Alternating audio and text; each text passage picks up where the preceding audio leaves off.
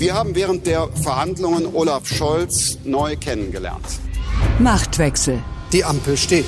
Wer regiert Deutschland? Wir sind jetzt gezwungen, Politik anders zu denken. Das beginnt gerade schon in diesem Moment. Das ist jetzt das vierte Mal, dass ein Sozialdemokrat Kanzler der Bundesrepublik wird. Machtwechsel. Mit Dagmar Rosenfeld und Robin Alexander. In Mecklenburg,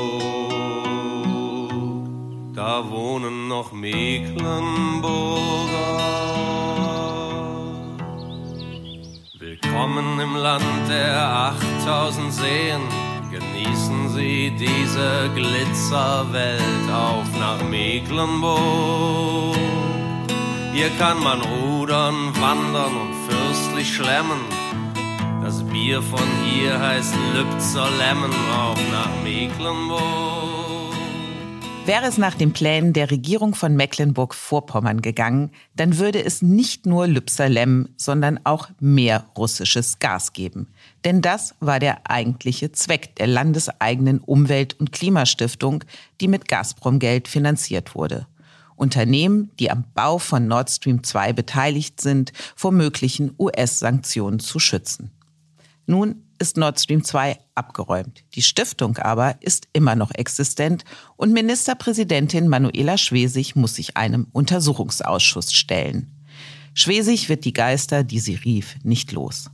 Im Geiste einer SPD, die die Nähe zu Putins Russland suchte, ist wiederum Schwesig groß geworden. Ihr Entdecker ist Frank-Walter Steinmeier, einst SPD-Kanzlerkandidat, Außenminister und heute Bundespräsident. Als solcher ist er in Kiew nicht willkommen, was wiederum der Grund ist, warum Olaf Scholz nicht in Kiew willkommen geheißen werden will. Der deutsche Kanzler reist nicht in die Ukraine, dafür ist der deutsche Oppositionschef nun dort gewesen. Über Handlungsreisende, Waffenhandel und Wahlkampfhandling im Schatten des Krieges geht es in dieser Folge von Machtwechsel. Und natürlich sprechen Robin und ich darüber, was los ist in Mecklenburg. Finde, dass es doch immerhin ein ganz bemerkenswerter Vorgang ist, dass der Präsident der Bundesrepublik Deutschland, der mit einer Mehrheit, wie glaube ich niemand vor ihm, in der Bundesversammlung wenige Wochen vorher für eine zweite Amtszeit nominiert worden ist, ausgeladen worden ist. Das, das steht dem immer noch entgegen. steht der Sache, das steht der Sache im Weg. So Olaf Scholz im ZDF als Erklärung, warum er nicht nach Kiew reist. Aufgrund dieser Erklärung hat der ukrainische Botschafter Melnik den Kanzler eine beleidigte Leberwurst genannt. Robin, wie viel Leberwurst steckt in der Haltung von Olaf Scholz? Ja, anders als der Botschafter eines gerade angegriffenen Landes muss ich natürlich extrem respektvoll über die Verfassungsorgane reden. Also ich mache mir keine Wurstvergleiche zu eigen. Aber ich finde, die Haltung, die Olaf Scholz in diesem Interview artikuliert hat, die ist nicht durchhaltbar aus mehreren Gründen. A, stand ja schon vor einer möglichen Steinmeier-Reise im Raum, dass Scholz dahin fährt. Und da wurde aus dem Kanzleramt immer kommuniziert, wir machen keine Symbolpolitik. Also die Steinmeier-Begründung ist nachgeschoben. Und dann muss man auch sagen, was alles aus dem Bereich SPD gerade kommt, ist ja tatsächlich beleidigt. Also man ist sauer, dass Steinmeier ausgeladen wurde. Man ist sauer, dass Melnik immer so Klartext redet. Und das kann man vielleicht auch verstehen. Aber ob die Kommunikationsstrategie in Opferkonkurrenz zur Ukraine zu treten für die SPD durchdacht ist, da möchte ich doch mal ein Fragezeichen hintermachen, weil die Leute dort haben doch wirklich andere Probleme gerade. Was glaubst du denn oder was hörst du, was der eigentliche Grund ist, warum Scholz nicht in die Ukraine will. Ist es tatsächlich die Steinmeier-Kiste, die ihn dazu bewegt? Nein, weil die Steinmeier-Kiste, also schon bevor Steinmeier ausgeladen wurde, und, und das muss man ja vielleicht nochmal erklären, weil da ist wirklich eine Verkettung unglücklicher Umstände gewesen. Steinmeier wollte sich ja sozusagen ranhängen an einen Besuch der Polen und Balten. Und das haben die Polen sehr betrieben. Und dazu muss man wissen, die Polen sind wirklich die, die die Ukraine seit Jahren am besten unterstützen und äh, auch eine ganz andere Ukraine-Politik gemacht haben als die Deutschen. Übrigens interessanterweise lagerübergreifend. Also die Lager in Polen sind ja sehr verfeindet, die politischen Lager, aber in der Ukraine-Russland-Politik waren sie sich immer einig. Und die Polen haben äh, gedacht, sie nehmen den Steinmeier mit, eben um sozusagen die Deutschen auf ihre Seite zu ziehen und der Ukraine auch zu sagen, dieser alte Konflikt Polen-Deutschland, was ist die richtige Russlandpolitik, ist erledigt. Also eigentlich von polnischer Seite eine kluge Überlegung. Steinmeier wollte darauf einsteigen und die Ukrainer haben es nicht gemacht. Und wäre ich ein Ukrainer, würde ich mir Gedanken machen, ob das clever war, weil man natürlich die Deutschen braucht und da auch der Debatte in Deutschland äh, keinen Gefallen mitgetan hat. Aber die haben ja nicht den deutschen Bundespräsidenten ausgeladen, weil sie irgendwie Deutschland doof finden, sondern die haben ein konkretes Problem mit der Person Steinmeier. Das hat damit zu tun, dass Frank-Walter Steinmeier der Kanzleramtschef war, als die Vorbereitungen für Nord Stream 1 gemacht wurden. Das hat damit zu tun, dass Frank-Walter Steinmeier der Außenminister war, als der Minsk-Prozess verhandelt wurde. Sozusagen das Ergebnis von Minsk heißt ja sogar die Steinmeier-Formel und das ist heute in der Ukraine extrem unpopulär, weil das gilt als ein Kompromiss, der der Ukraine sozusagen mit vorgehaltener Waffe abgerungen wurde. Und das hat auch damit zu tun, dass Frank-Walter Steinmeier bis relativ kurz vor der Invasion immer noch von äh, Brücken bauen und so weiter geredet hat und Nord Stream 2 verteidigt hat. Also die Ukraine hat ein Problem mit dem Mann, nicht mit dem Amt. Das muss man dazu wissen. So. Wenn Scholz Begründung sozusagen der Respekt vor unserem Staatsoberhaupt ist, nicht nach Kiew zu reisen. Annalena Baerbock, unsere Bundesaußenministerin, aber angekündigt hat, sehr wohl in die Ukraine reisen zu wollen, dann tut sich doch da ein Problem auf, weil Steinmeier ist ja auch der Bundespräsident der Grünen. Die haben ihn mitgewählt. Und aus der Perspektive von Olaf Scholz müsste ja dann eine Baerbock-Reise nicht nur ein Affront gegen den Bundespräsidenten Steinmeier sein, sondern auch gegen ihn, den Bundeskanzler. So weit würde ich nicht gehen. Es ist ja überhaupt bemerkenswert, dass Scholz seinen Ministern etwas größere Freiräume lässt, als es Angela Merkel tat.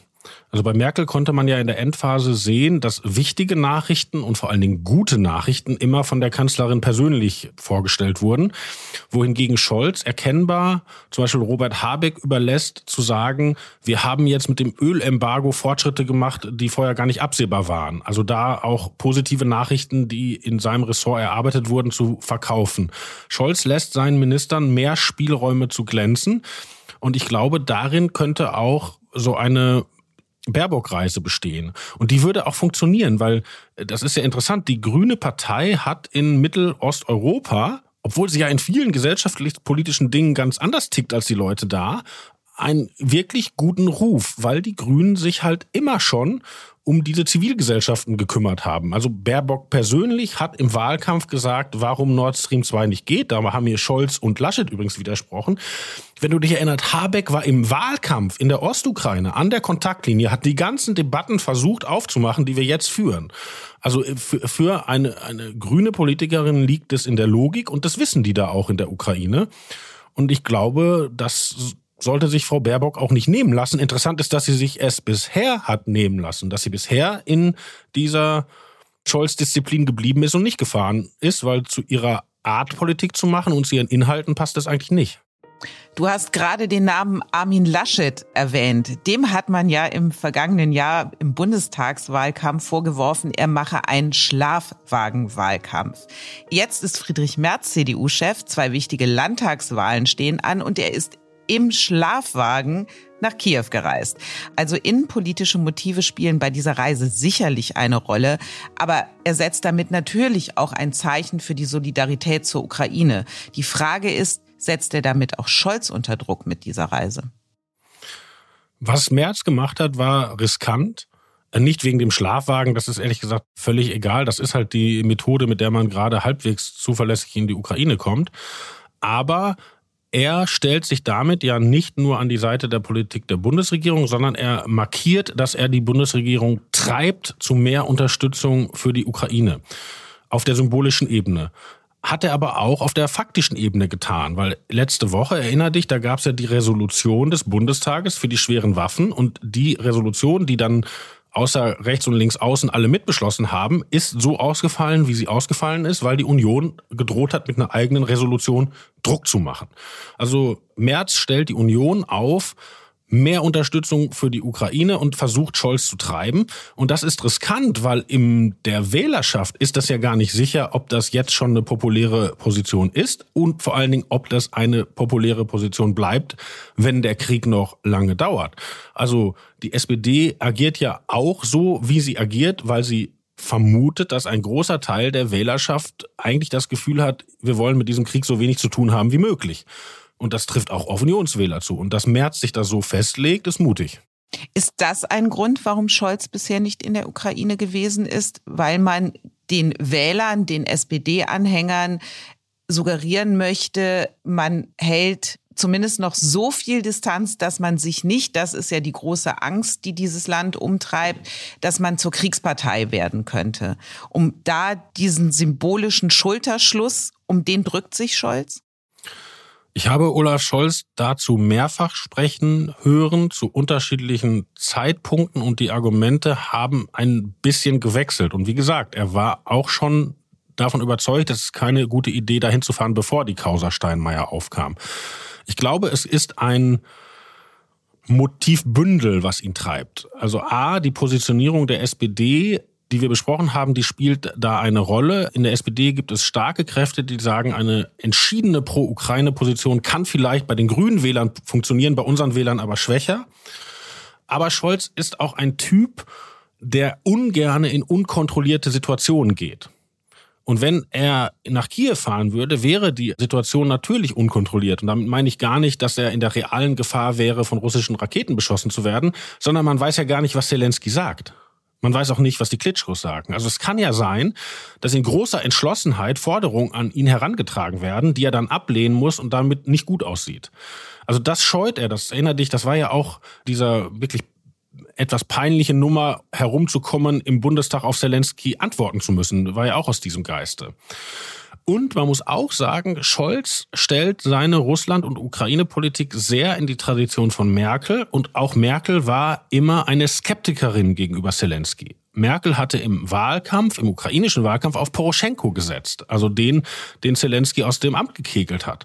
Äh, Merkel hatte mal ein langes Gespräch mit Olaf Scholz, interessanterweise in Rom, nämlich am Rande dieses Gipfels, wo sie Scholz mitgebracht hat. Ironischerweise im Hotel de Russie, wo Merkel nämlich in, Rom immer nächtigt. Das heißt aber nur so, ist ein äh, sehr schönes Hotel.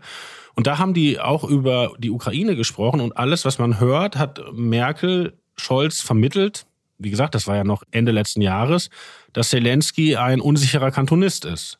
Was er ja auch aus Merkels Perspektive ist. Merkel stand immer auf Profis. Ne? Zelensky ist gelernter Jurist, hat als Schauspieler gearbeitet, seltsamen Wahlerfolg gehabt. Man wusste nicht, welcher Oligarch steht hinter ihm. Man wusste gar nicht, was macht der Mann. Hat auch vor der Invasion überhaupt nicht erfolgreich regiert, sondern einen Haufen Fehler gemacht.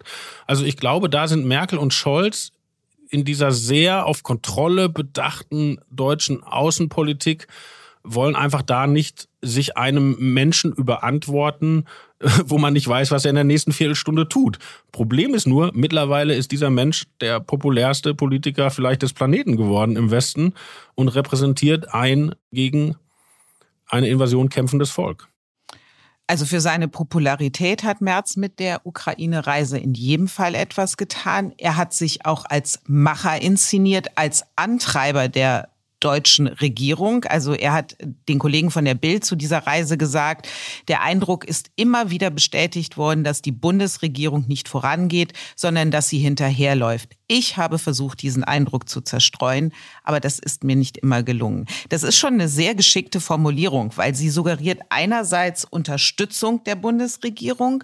Und man hat ja gesagt, in Zeiten wie diesen muss die Opposition die Regierung mittragen oder ein gemeinsamer Kurs ist wichtig. Und gleichzeitig ist da ja eine ganz harte Kritik an die Regierung versteckt. Ja, es ist für die Opposition eine schwierige Aufgabe, aber Merz hat sich den Kopf gemacht und äh, versucht, diesen Widerspruch eben produktiv aufzulösen. Und ich finde, das ist auch richtig. Und die Kritik daran von Seiten der SPD funktioniert ja auch nicht, weil es gab ja schon eine Kiew-Reise. Es gab eine Kiew-Reise von den Ausschussvorsitzenden Verteidigungs-, Außenausschuss und Europaausschuss. Herr Hofreiter, Frau Strack-Zimmermann und Herr Roth, drei Leute aus drei Ampelparteien, die alle auch den zögerlichen Scholz-Kurs kritisieren und damit ein Zeichen setzen wollen, okay, Scholz fährt nicht, aber wir fahren. Und wenn man sozusagen die Innerampelopposition wenn man denen dieses Zeichen zugesteht, kann man ja schlecht sagen, die echte Opposition äh, kann das Gleiche nicht tun. Was aber auch Fakt ist, dass es in der CDU, auch wenn Merz so bewusst und klar auftritt, auch keine einheitliche Positionierung zur Lieferung schwerer Waffen an die Ukraine gibt. Also da ist zum Beispiel Michael Kretschmer, der Ministerpräsident von Sachsen, der hat sich gegen Lieferung schwerer Waffen ausgesprochen und hat das am Montag im CDU-Präsidium auch nochmal sehr deutlich gemacht. Wie er diesen Kurs begründet, das hat er zum Beispiel Anfang März den Kollegen von MDR aktuell mal erklärt. Lass uns da mal reinhören. Ja, ich finde, äh, wir sollten jetzt nicht den Teufel an die Wand malen, sondern äh, auch bei der ganzen äh, Bekämpfung jetzt dieser Krise und der Unterstützung der Ukraine, dieser unglaublichen humanitären Katastrophe, die dort ist, auch immer mit beachten, dass diese Katastrophe beendet werden muss, dass dort wieder Frieden eintreten soll und dass wir nicht weiter diesen Konflikt anheizen. Das heißt auch in der Wortwahl gegenüber Russland, in der Art, mit welchen Instrumenten wir jetzt agieren, muss ein Maß und eine Mitte gewährt werden, die einen Ausweg für alle Beteiligten aus dieser furchtbaren Situation äh, ermöglicht. Das ist ja ganz nah dran an der Position, wie sie jetzt deutsche Intellektuelle in einem offenen Brief an Scholz formuliert haben, wo sie ja auch gesagt haben, keine schweren Waffen an die Ukraine. Ja, Kretschmer hat in dieser von dir angesprochenen Präsidiumssitzung sogar auf den Brief Bezug genommen. Hat gesagt, ähm, nach übereinstimmenden Teilnehmerangaben, dass er das auch so sieht. Dazu muss man wissen, der Politiker Michael Kretschmer hat eine Urerfahrung und das ist die Niederlage gegen die AfD. Der war mal ein Bundestagsabgeordneter, hat seinen Wahlkreis gegen einen von der AfD aufgestellten, glaube Knallcharge ist das richtige Wort verloren ist dann in Sachsen Ministerpräsident geworden, als die CDU dieses Land zu verlieren drohte, das sie ja seit der Wende regiert und hat einen Wahlkampf gemacht, wo er mit allen im Land geredet hat, die auch ganz anders ticken, weil er möchte die besondere kommunikative Situation in Sachsen nicht der AfD überlassen. Das hat man auch bei Corona beispielsweise beobachten können. Und im Kom Komplex Russland-Ukraine ist es so, dass Kretschmann sagt, es gibt eine bestimmte Stimmung gegenüber Russland in Ostdeutschland, die sich fundamental von der in Westdeutschland unterscheidet und er möchte in diese Stimmung reinsprechen. Das ist ja schon am Anfang keine ganz unkluge Überlegung, hat aber regelmäßig Auswüchse, die an Peinlichkeit grenzen. Also ich erinnere daran, im sächsischen Wahlkampf reiste Kretschmann nach Russland um Putin zu besuchen. Putin gab ihm aber überhaupt keinen Termin, weil äh, Putin nämlich ja die Corona-Paranoia hat. Dann wurde Michael Kretschmer auf ein Plüschsofa gesetzt und bekam ein äh, Telefon gereicht, das ungefähr so aussieht wie so 50er Jahre Tanzlokale, Filme, ne? Tanzlokal Kaffee, Käse. Dating-Dings. Und er saß auch mit einem Riesentelefon auf einem Riesensofa und er ist ja eher ein kleiner Mann und durfte in Moskau Wladimir Putin anrufen. Also das sah wirklich peinlich aus. Außerdem hat er damals gesagt, er möchte 30 Millionen Sputnik-Dosen bestellen, also den russischen Impfstoff, der hier gar nicht zugelassen ist. Und er hat auch aufgefordert, zu beginnen, aus den Sanktionen auszusteigen. Also er hat im Wahlkampf Putin ein Riesengeschenk gemacht. Jetzt könnte man sagen, okay, er hat den auch gewonnen. Und jetzt ist das wieder so. Also Kretschmer fürchtet, dass eine diffuse pro-russische Stimmung im Osten entsteht, auf der die AfD sozusagen ihr nächstes Pferd ins Ziel reiten kann. Und deshalb möchte er Anschluss an diese Stimmung halten. Und deshalb sagt er die Dinge, die du gerade zitiert hast. Das ist ja nicht nur in der Union ein spezielles Ostding, um es mal so zu formulieren, sondern auch im Süden hat man bemerkenswerte Positionen. Ja, also Michael Kretschmer versucht an die russlandfreundliche Stimmung in Sachsen anzuschließen. Friedrich Merz fährt einen konsequenten Pro-Ukraine-Kurs und Markus Söder tut beides. Also Markus Söder hat die Bundesregierung aufgefordert, weniger zu zögern und mehr zu machen. Und als sie dann mehr tat, hat er sie aufgefordert, vorsichtig zu bleiben. Da war es wieder das Team Vorsicht. Genau, also wie, wie so oft, wenn die Stimmung unklar ist, sattelt Markus Söder beide Pferde. Aber das ist wirklich ein Phänomen, was, glaube ich, auch die nächsten Monate in Deutschland sehr interessant wird.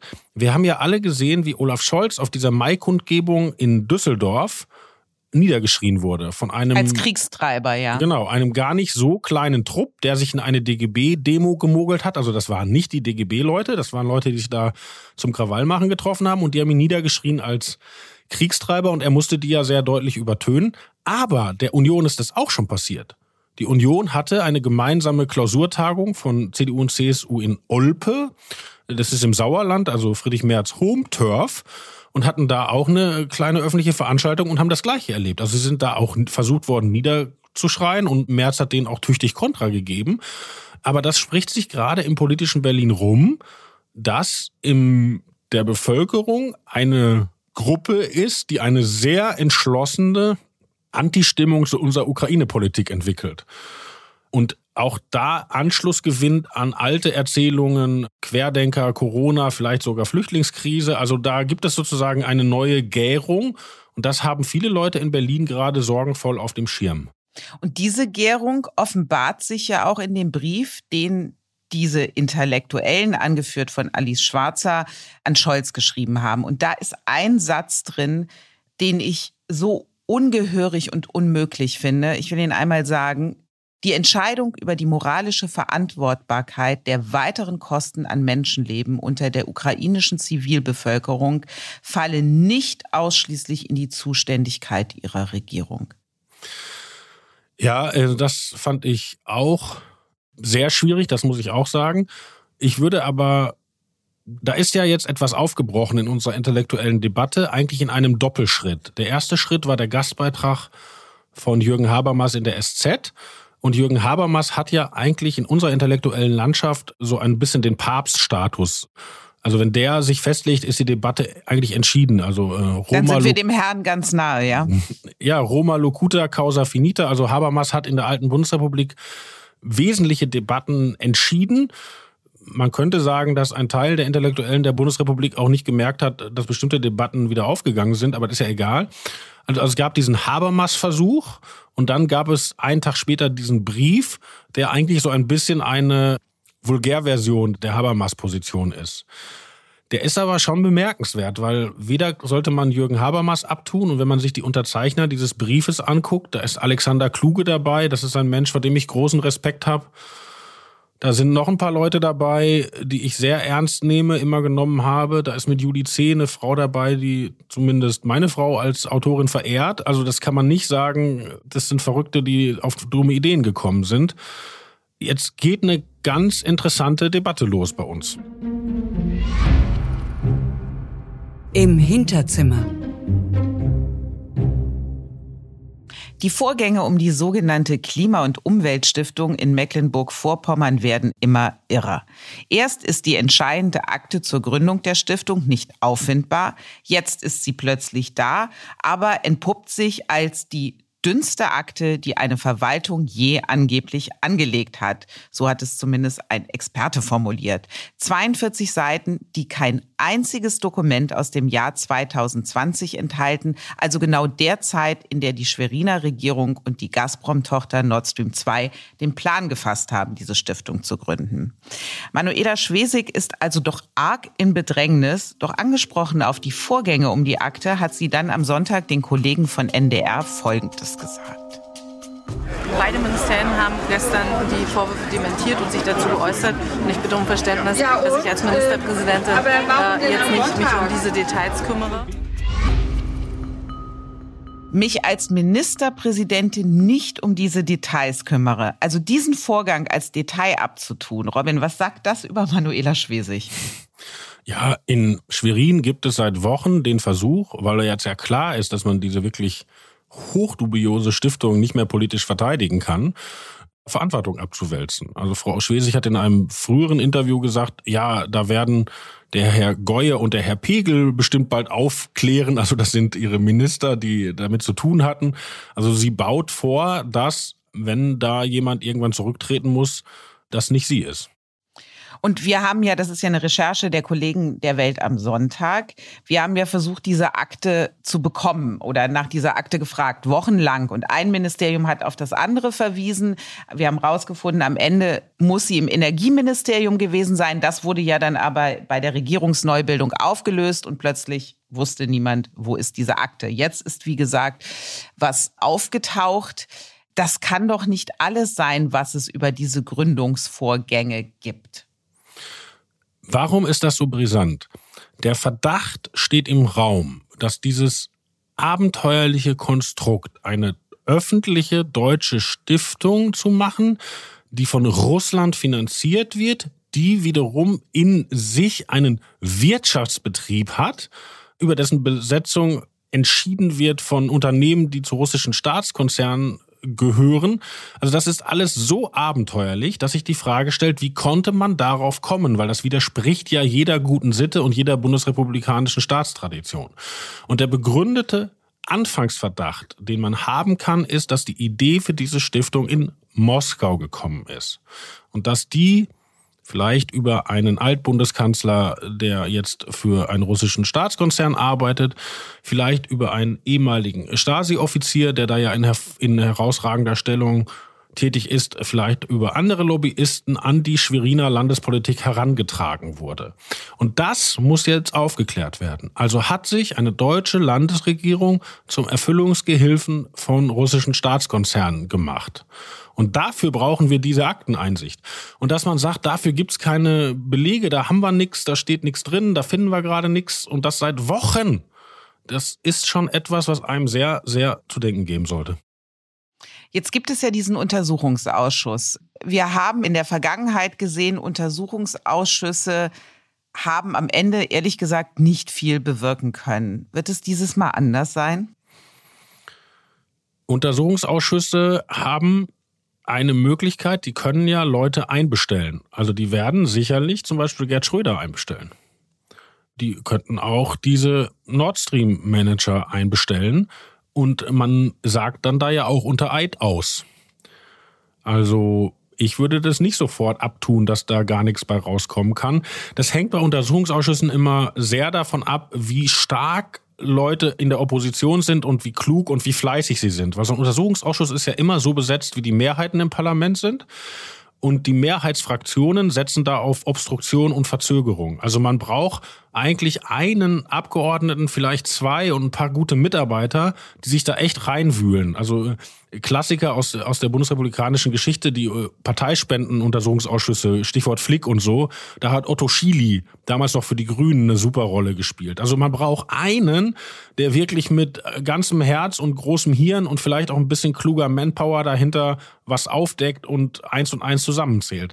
Ob es so einen im Schweriner Landtag gibt, weiß ich ehrlich gesagt nicht. Das muss man wissen, der Schweriner Landtag hing ja in Toto mit drin. Also die SPD hat das eingetütet, die CDU hat es aber alles durchgezogen, äh, teilweise unter Absingen russischfreundlicher Lieder. Die AfD und die Linkspartei sind aus ideologischen Gründen sowieso dafür. Also hat man nur eine Handvoll Grüner, die auch noch nicht ewig Parlamentserfahrung haben im Schwerin. Ja, den kann man jetzt nur Glück auf den Weg wünschen. Die Erkenntnis der Woche. Die Zusagen aus dem Verteidigungsministerium sind von ihrer Substanz her wie die Ausstattung der Bundeswehr brüchig und oft untauglich. So hatte Deutschland mit Slowenien einen Panzerringtausch vereinbart. Slowenien liefert T-72 Kampfpanzer an Kiew. Kriegsgerät, mit dem die Ukrainer nämlich vertraut sind, weil es sowjetisches ist, und erhält dafür Marder-Schützenpanzer und Fuchs-Transportpanzer von der Bundeswehr. Und unsere Verteidigungsministerin Christine Lambrecht hat am 21. April bei RTL angekündigt, dass dieser Ringtausch schnellstmöglich, Zitat, die nächsten Tage über die Bühne gehen solle weil alle Militärexperten seien sich sicher, dass die nächsten zwei Wochen entscheidende Wochen sind im Kampf der Ukraine gegen Russland und diesen Kampf, so Lambrecht, müssen wir unterstützen. Tatsächlich aber sind die konkreten Verhandlungen mit Slowenien offenbar bis heute nicht abgeschlossen. Und es scheint so zu sein, dass die Slowenen für ihre Kampfpanzer auch Kampfpanzer als Ersatz haben wollen. Macht irgendwie Sinn. Das sind die zugesagten Marder- oder Fuchspanzer aber eben nicht. Robin, wenn man das alles so hört, wird die Idee des Ringtausches, die ja eigentlich eine sehr sinnvolle ist, da nicht zur Farce? Die Idee, glaube ich, ist immer noch gut. Die Frage ist nur, die Idee ist ja mittlerweile zwei Monate alt. Also nicht nur die Slowenen, auch die Polen haben schon vor zwei Monaten gesagt, lass uns das machen. Und die deutsche Bundesregierung in Person ihrer Verteidigungsministerin hat darauf gar nicht reagiert. Und wie du es schon sagst, dann sagt Frau Lamprecht im Fernsehen, jetzt passiert es in einigen Tagen. Und die Slowenen haben das gehört und gedacht, ist ja interessant, mit uns hat nämlich noch keiner gesprochen. Also die, die Verhandlungen haben erst nach diese, einen Tag nach diesem Zitat angefangen. Was, was, was ehrlich gesagt ziemlich irre ist. Und, und jetzt hat man sich halt verhakt. Und tatsächlich, da geht wirklich echt alles schief, was schief gehen kann im Moment. Liegt das an der Verteidigungsministerin, an dem Verteidigungsministerium oder ist es so, dass dieser Kurs der ist, der auch vom Kanzleramt gewollt ist? Nämlich dieses Verzögern, Zurückhalten, immer nur dann reagieren, wenn der Druck so stark ist, der internationale, aber auch aus der eigenen Regierung, dass man handeln muss. Das Kanzleramt hat am Anfang Entscheidungen nicht treffen wollen, aus politischen Gründen. Aber es kommt hinzu, dass auch auf der Ebene des Verteidigungsministeriums einfach operativ und kommunikativ einfach eine wahnsinnige Menge verstolpert wird und dass das wirklich auch einfach handwerklich schlecht gemacht ist. Die neueste Wendung ist jetzt, dass jetzt offenbar es so ist, dass Deutschland aus dem Bestand der Bundeswehr Panzerhaubitzen 2000 an die Ukraine liefern will. Bisher galt doch auch immer, wir können nichts aus dem eigenen Bestand liefern, weil wir ehrlicherweise nichts haben und das bisschen, was wir haben, meistens auch noch nicht funktioniert. Was ist jetzt von dieser Ankündigung zu halten? Wird es da so ähnlich laufen wie mit den Panzern und Slowenien? Das war ja keine Ankündigung, das war eine Recherche unseres Kollegen Thorsten Jungholt und die Bundesregierung hätte das gerne noch länger unter der Decke gehalten.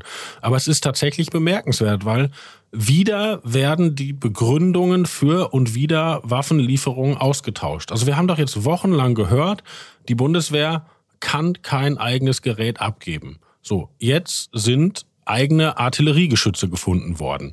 Dann haben wir gehört, die Ukrainer können mit dem modernen westlichen Gerät gar nicht umgehen. Diese Panzerhaubitze 2000, Klammer auf, ich verstehe von diesen Dingen nichts, aber ich rufe vor unserem Podcast Leute an, die was davon verstehen, ist das modernste, was es da im Moment überhaupt gibt. Also man hat ein Bundeswehrmaterial und man hat ein sehr modernes Material. Also beides, was man vorher gesagt hat, was nicht geht, geht jetzt plötzlich doch. Und tatsächlich steht der begründete Verdacht im Raum, dass hier was gesucht wird, um eben diese Ringtausche zu kompensieren, die nicht klappen. Was geklappt hat, finde ich, ist der Wortaustausch zwischen uns beiden. Und die nächste Folge macht Wechsel, wo wir wieder Worte austauschen werden. Die gibt es nächste Woche Mittwoch. Es sei denn, es passiert Hochaktuelles am Mittwoch, dann rutschen wir auf den Donnerstag. Wir freuen uns wie immer auf Kritik, auf Anregungen unter machtwechsel.welt.de und zu hören sind wir auf welt.de und natürlich überall, wo es Podcasts gibt. Und wie immer, Robin, das letzte Wort gehört dir. Auf Wiederhören.